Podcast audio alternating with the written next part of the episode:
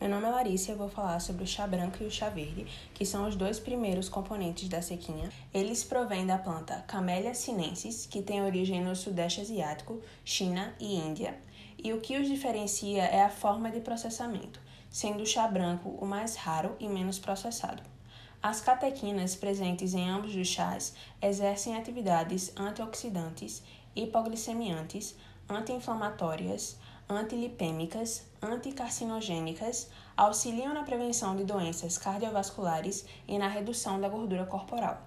Isso acontece porque os flavonoides, eles previnem a oxidação do LDL colesterol, que é responsável pela formação das placas de ateronas, que aumentam o risco de trombose, também inibem a agregação plaquetária esses fatores contribuem para o relaxamento dos músculos do sistema cardiovascular, colaborando para a redução da pressão arterial e melhorando a circulação em geral.